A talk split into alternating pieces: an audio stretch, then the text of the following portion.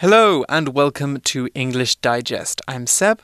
And I'm Elsie. And today we are looking at our topic based writing assignment. But wait, Seb, you don't sound. Hmm.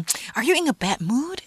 Uh, I'm not in the best mood, to be honest. I didn't get a job offer that I really wanted to get. Oh, that's too bad. I hope you'll feel better soon. Mm, and it's yeah. their loss. It's their exactly. It's their loss. I'm so great at what I do. Um, but yeah, sometimes things don't go as planned. I'm sure they found somebody who was a better fit, and I think that the most important thing is to not feel disillusioned. You know, not to Hmm. fe to feel like something isn't hopeless. It's not the end of the world. That's something that my mum would always say when I was a kid and I was feeling down. She would say, "It's not the end of the world." Right. You know, the world keeps turning. There's still plenty that you can do. Um, it's never the end, right? So, if you know, and another thing that she would say is if at first you don't succeed, try and try again. So, I can try again. I can see if I'll get a, a job somewhere else. Yeah, just don't give up trying. And Yes. like I said, it's their loss, definitely. hmm Okay, so I guess dealing with our emotions is very important, right? hmm Yes, it When I feel sad or disappointed, I go to the gym. Or if the weather is nice, I go hiking. What about you? How do you deal with your bad mood? Mm, I think for me, the best coping mechanism, that's a way that you deal with something bad that happens to you, a way of dealing with your bad emotions, is, well, like you, I would go for a hike, normally a bike ride, actually. Um, I like going down by the river in Taipei. That's a very nice place to do exercise. But also, it's very British of me, but a nice cup of tea Oh, nice. will really fix everything. Yes. Um, so so yeah, like that normally, you know, it relaxes me, it gives me some time to think about things, and then I can think about how to move forward. So a nice cup of tea and a bike ride, basically. All right, so today we're going to be talking about, unfortunately, disappointment and things that have really let us down. So, do you want to tell us a bit about our assignment, Elsie? Sure，这边的提示呢，给的是生命中难免会有令我们感到失望的事情，但无论情况再怎么不如预期，我们总都要面对它，面对现实，并且调试自己的心情。请你写一段一篇短文，描述最令你感到失望的一件事情。文分两段，第一段描述这件事情的始末，第二段描述事发之后你如何面对失落、 重整情绪。那文长至少是一百二十个单词。 Hmm. So the assignment says there will inevitably be disappointments in life, but no matter how bad the situation is, we always have to face reality to, and take things as they come. Write a short essay describing one of the most disappointing times in your life. The article is divided into two paragraphs. The first paragraph describes what the disappointing event was. And the second paragraph should be about how you dealt with the situation and how your feelings were um, about it after the incident. You should write at least 120 words. Okay, so a couple of really useful words there. The first one is inevitably. There will inevitably be disappointments in life. So when something is inevitable, it means it's unavoidable. Unavoidable. It happens to everyone, and it always happens eventually. So um, there's a really famous quote uh, which says something like, Two things are inevitable in life death and taxes. So Death and taxes? everybody has, yeah, those two things happen to everybody. You always have to pay taxes, and everyone dies. That's Okay. just life. Those are inevitable things. inevitable 就是无可避免的，好，不能够 Exactly, 避掉的。 exactly. 好，再来到 development approach 这边，嗯我们今天要写的是叙述文。那什么是叙述文呢？来复习一下吧。叙述文是一种运用非常广泛的文体，常出现在大考的作文题目当中。常见的类型有：第一种描述经验或事件；第二种 描述物品；第三种描述人物。那我们今天要写的作文呢，它重于描述经验，哈，是描述经验的叙述文。 Exactly. So, what we have here basically is a narrative essay. In English, we call narrative, uh, in English, narrative is 叙述文. Well, in Chinese, I should say, is 叙述文. So, a narrative is basically a fancy word for a story. Narratives are basically uh, telling what happened to a person, and an object, or during an event, or even talking about something that happened to yourself, all of which happened in the past. So basically, we're telling a story about a thing. And today, we're telling a story about disappointment. So you're going to want to structure your narrative properly. A narrative essay is a story that makes a main point. And today, we're going to be writing quite a personal story. And the point of the story is going to tell the, the reader what disappointed you and how you felt afterward. So those should be the main themes of your writing. 好，再来，我们叙述文要怎么写？写什么？英文作文的架构一样，我们分为引言 （introduction）、主体 body 还有结论 conclusion。那本篇叙述文也是以这样的架构来发展。Introduction 是文章的引言，说明文章要探讨的主题或动机。全文的主旨句也就是 thesis statement，常在这边就点出来。那在描述经验的文章当中，Introduction 除了可以如本次基础范文直接破题以外，还有以下几种的写法。第一个，在经验发生之前，你对此经验抱持是什么样的看法？第二个，一般人对此经验的看法，好像是我们进阶范文就是用这样子的手法开头的。再来第三个，这个经验对你个人的意义是什么呢？Right. We've talked about this a couple of times before. You should structure your stories like a hamburger. So, why do I say a hamburger? Well, because hamburgers have three main parts, right? They have a top bun, the meat, and the bottom bun. So, your top bun is your introduction. It's going to set the scene of the story, it's going to tell you the basic information about your characters, kind of set up the events. In this case, it's going to talk about the disappointment, maybe the thing that you were looking forward to, and the thing that didn't happen.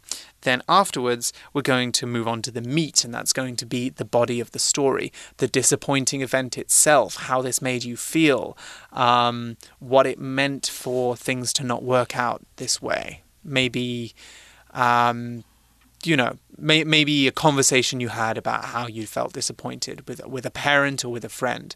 Those could all be things that you could talk about. And then the bottom piece, the, the, the, the bottom part of the bun, is your conclusion. So in this case, what did you learn from the experience? How did this turn into a good experience for you? And, and, and how did it teach you a lesson about disappointments and about life? 好，再来呢，body 是文章的主体，我们必须叙述许多相关的细节，也就是 supporting details。细节必须和主题相关，要使主题生动，让人家印象深刻。那在叙述整个经验的过程当中，可以依照事件发生的时间顺序来描述，也可以用倒叙法，要特别注意时态的一致性。以下为描述经验的时候常出现的细节：第一个，何时发生？When 何地发生？Where 谁是参与者？也就是 Who。那为什么会发生呢？用到的就是 Why。如何发生？用到的就是 How。再来是事件如何收场？结果是什么？The result 是什么？Consequence 是什么？好，可以把它写出来。再来第四个，事情发生中或发生后，你的感受、感觉是如何？How you felt？好，这个部分也是很重要的。嗯哼。Right, I really love for reviewing your story, perhaps after brainstorming, to use the 5Ws 1H. And, and, and that's why I really like that you talked about when, where, who, why, and how, because those are the 5Ws 1H. Uh, and what? What? We forgot about what. So, why would we use this in a story? Because normally we use this for news. Uh, but 5Ws 1H um, basically gets you to ask these questions. Where did it happen? How did it happen? Um, who did it happen to? And if you can answer all these questions with your story then your story is complete. If you can't answer it with with your story then you're missing details. And by showing all of these things the reader is going to have a complete idea of the story you're telling which is very important. So use this as a checking device when you are planning out your essay. All right, so next we have the conclusion, don't we? 好，conclusion 呢是文章的结论，在描述经验的文章当中啊，可以说明这一次事件给了自己什么样的启示，自己有什么样的体会，对自己有什么样的改变或影响。Uh huh. Right. So once we've got our conclusion, we have a nice completed story. So for today's brainstorming exercise, we are going to basically work out a timeline of the events of what happened uh, that led up to this disappointment and that um, and and what followed afterwards. So what is a timeline? Basically, a timeline is a sequence of events. Um, Normally, it is represented on a horizontal line, which is why we call it a timeline. And it basically, yes, plots out some things that happen between A and B. So I often use timelines actually when I'm proposing some work or doing a work plan because it shows the steps that I'm going to do to achieve something. So you can use this in planning projects, but you can also do it in telling stories as well. So, um, yeah, because narrative stories are narratives, aren't they? They they tell what happened in the past. That's what they're about. So let's take a closer look at today's outline. OK，那再补充说明一下哦，在书写经验的写作当中啊，我们经常会使用顺序法，就是依照事件发生的时间顺序来描述其完整的历程。那我们今天看到的这个图表，我们有一二三四五六，six parts，right？嗯哼，six periods of time。所以第一个是 My class had an English test。 再来，Number two, I felt good because I had done great on all my previous tests. Three, I was shocked when I got the test back. 好，所以每一件事情都是按照它发生的时间顺序来做组合的。Mm-hmm, exactly. And then it goes on to say, It was my lowest grade that semester. I cried a little, and later I realized the bad grade was an important lesson for me. So, actually, if we look at this timeline, you could actually make this a six paragraph essay, which you don't have time for in this test, but that's what we're getting here. We have the first paragraph, my class had an English test, which is describing the background to the story. The second paragraph talks about why the person is confident and why they're expecting to do well. The third paragraph is the the twist, the juan that in this story where we're suddenly talking mm -hmm. about how things didn't go as expected. It was my lowest grade that semester. So I thought I was going to do really well, but I did very poorly. So if you were making this a whole paragraph, you could talk a lot more about, you know, what happened and your feelings when you saw it, um, maybe what your test looked like. Was it covered in red ink? Um, did the teacher write something angry at the top saying, you know, you should study harder? Um, those are things you could include here. And then five talks about the reaction, the person's reaction, and six talks about the moral of the story. So later I realized the bad grade was an important lesson for me that I should start that I should study harder. So we get a very complete story here. Next, once we have all of our events out, we need to work on planning our outline, don't we? 是的，我们要到 make an outline 的地方。写作前的架构是非常重要的，这个我们都知道。那好的架构会帮助你在写作的时候有清晰的思路，也避免漏写或是写入太多不必要的资讯。 Mm-hmm. Right, outlines will help you organize your ideas by planning things out in a bulleted list that will let you know what you're going to be writing about and, you know, um, what you need to talk about in your story. And the reason we do these is they help us uh, organize our time efficiently and make sure that we don't write too much about one thing and not enough about another. Now, I will say one thing about outlines is that they're not fixed. You can make an outline and then you can start writing something and realize that you want to make some changes. So, for example, um, I was telling you about my big writing project in the other episode, mm-hmm. and I have got a new outline and I'm working on it. And yesterday I was writing, writing, writing all day, and I got towards the end of my outline and realized actually my last point is not very important. Like it's, it can be a minor point in my second paragraph. It doesn't need to be its whole own section. So if you're writing through it and you realize, oh, my first point is really interesting, I want to say a lot of things and I want to expand it, and my third point isn't, you can change it. You can change it to reflect what you think is most important. However, planning things out will give you a good idea of what you're going to talk about. So it's good to do it first anyway. So let's take a look at today's outline. We've got a, a list with our topic sentence, the main point that we're making with the paragraph, and then five supporting sub uh, sub points. So the first one says, a disappointing thing happened last semester, right? So we're setting it up immediately by letting the reader know that something that we didn't want to happen happened to us, or something we, our expectations weren't met. My class had an English test. I felt good because I had gotten good grades on all my previous tests. So these first two points basically um, they set us up for disappointment because they're talking about the person's confidence, why they expect to do very well, why they think that they are great at English. Um, obviously, if they expected to do poorly, this wouldn't be such a disappointing experience, but they expected to do well, and so that's that's emphasized at this point in the outline. Then the second three points are I was so shocked when I got my first grade. I was so shocked when I got my grade. It was the lowest grade that semester, and I cried a little.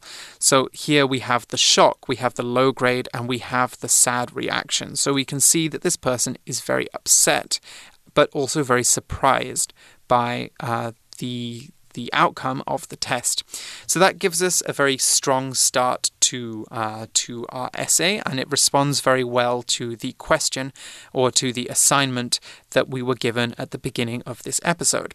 What do we see in the second paragraph, Elsie? OK，所以在第一段当中呢，依照时间时间的顺序去写出这一些发生的事件，再来就要到第二段了。那第二段我们看到的 topic sentence，也就是主题句是 When I recovered, I realized the bad grade was an important lesson for me。好，带出自己的想法感受。A, I had been too confident. B, I hadn't prepared for the test properly。好，这个是自己的反思反省。再来，C I felt thankful to learn that before taking more important tests later。那接下来呢，就会到我们的结论句 conclusion 的地方哦。这边的结论句是啊，The disappointment hurt, but it taught me to work hard。嗯哼。 Yes, that is a good, uh, a good moral to learn from the story. And we actually have an expression in English: "Don't count your chickens before they hatch," and that is something which really uh, resonates with me as I read this this outline. So, "Don't count your chickens before they hatch" basically means you can't depend on something that has hasn't happened yet. So you can't say, I'm going to get a great grade in my English test because I'm good at English because you haven't got the grade yet. You haven't taken the test yet. You don't know what the test will be like. We could also say, don't rest on your laurels, which is don't rely on the things that you know you're good at. You know, assume that there's going to be challenges and be ready to take on those challenges when they come up. All right, let's take a break here and then let's look at our basic sample.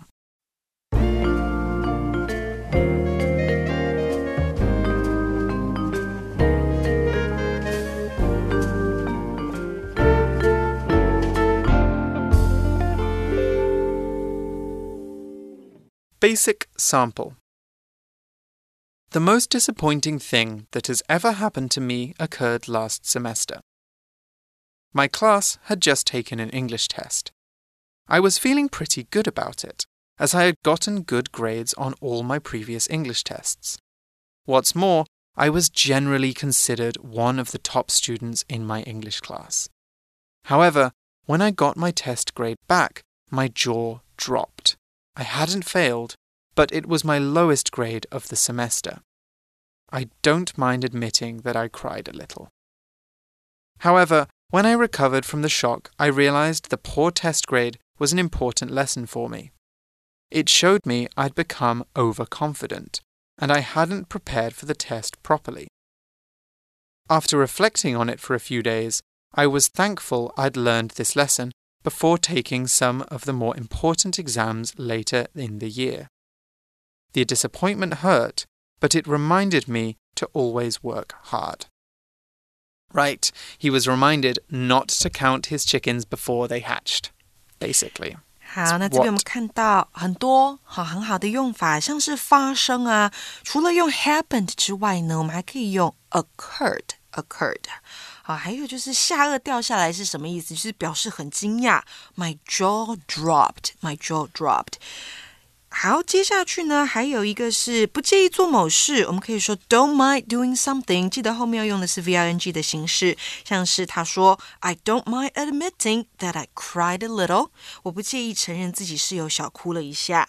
好，接下来说从惊讶当中平复过来，recovered from the shock。Hmm. Right. Recovered from the shock. So got over the bad experience. Um. So I think one sentence, one word that I think is really good in this basic example is the word overconfident. Mm -hmm. So when someone is overconfident, they feel well feeling confident is good right it's it's having 自信 it's feeling good about yourself and feeling good about what you can do if you're overconfident you're too confident you might not take things seriously you might not think about uh, a test as being as as needing much of your attention needing much preparation if you're overconfident you don't prepare properly. And that's what this story is about. It's about somebody not preparing properly because they assumed they would definitely do well. So, an even more negative way of saying overconfident is big headed. When someone is big headed, that means they have a big ego, they think a lot of themselves, and they might be disrespectful or rude to other people because of that. They're big headed. All right, let's move on now to the advanced sample. Advanced sample. Everybody encounters disappointment at some point in their lives. While it's never a nice feeling, there's something to be learned from these letdowns. While I've been disappointed any number of times, one particular memorable incident took place earlier this year when I took my driving test. I'd done a lot of hard work preparing for it. I'd taken lessons, watched ho- online tutorials, and practiced with my parents. I felt that I was ready. However, as soon as the test got underway, I panicked. It was like my mind was being gripped by ice cold hands. I forgot everything I was supposed to do, and my physical movements, which had been so smooth in practice, were suddenly jerky and uncontrolled. I gripped the steering wheel so hard that I almost broke it. Needless to say, I failed the test. I was crushed but after a few days of reflection, I had a revelation. If that was how I reacted in a test, was I ready for all the pressures of real life driving? Of course I wasn't. If I suffered that kind of anxiety attack while behind the wheel, I could present a danger to myself and others. Failing the test was a massive disappointment, but it showed me that not only did I need more practice, but I also had to find a way to handle my nerves. In fact, failing my first driving test made me an overall better driver in the end, since calm, relaxed drivers make nowhere near as many mistakes. Okay, so a lot of great things to learn from this story. Sometimes when things don't work out, it's for the right reasons, and we can actually learn something from the experience. I actually resonate with this, well, with both of these these samples mm-hmm. because, or they resonate with me because when I took my driving test in Taiwan, um, I thought I was definitely going to pass it because I already had a driver's license in the UK uh-huh. and I'd been driving for a while and I'd even driven a scooter before in other countries. So I, I, I thought I'm definitely going to do this. But when I went to do the test, I got really nervous. I don't know why. I felt very pressured to do well in the moment. And so I started to overthink things. I started to think about things too much. Uh-huh. And then I started making lots of silly mistakes. But in Taiwan, it's like a parking test instead of a driving test. You have to park so many times during yeah. the test, right? yes, exactly. yeah, it's not easy. So uh, you didn't pass the first time or the second time, or the third time, but I passed the fourth time. That's good. Actually, same thing happened to my husband. Really? yeah. Yeah. So he actually, thought he could pass, but no. The third time was the funniest because I actually had done everything perfectly, but I thought I'd finished the test already, so I just drove off the course. and the guy said you failed. So come back. I was so angry with myself. I almost broke the the scooter.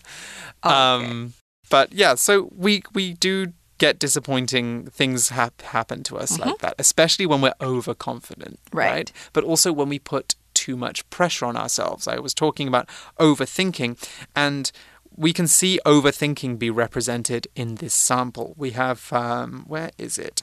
As soon as I took the test, it felt like my mind was being gripped by ice cold hands, right? The person's mind went blank. They couldn't think, and they were so stressed that they weren't thinking clearly. They weren't, you know, remembering the things that they should do. And that is really a case of somebody uh, buckling under pressure or overthinking what they need to do in the moment.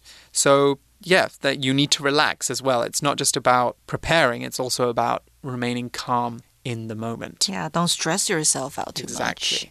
much. Exactly. What's some good vocab that we can take away from this sample?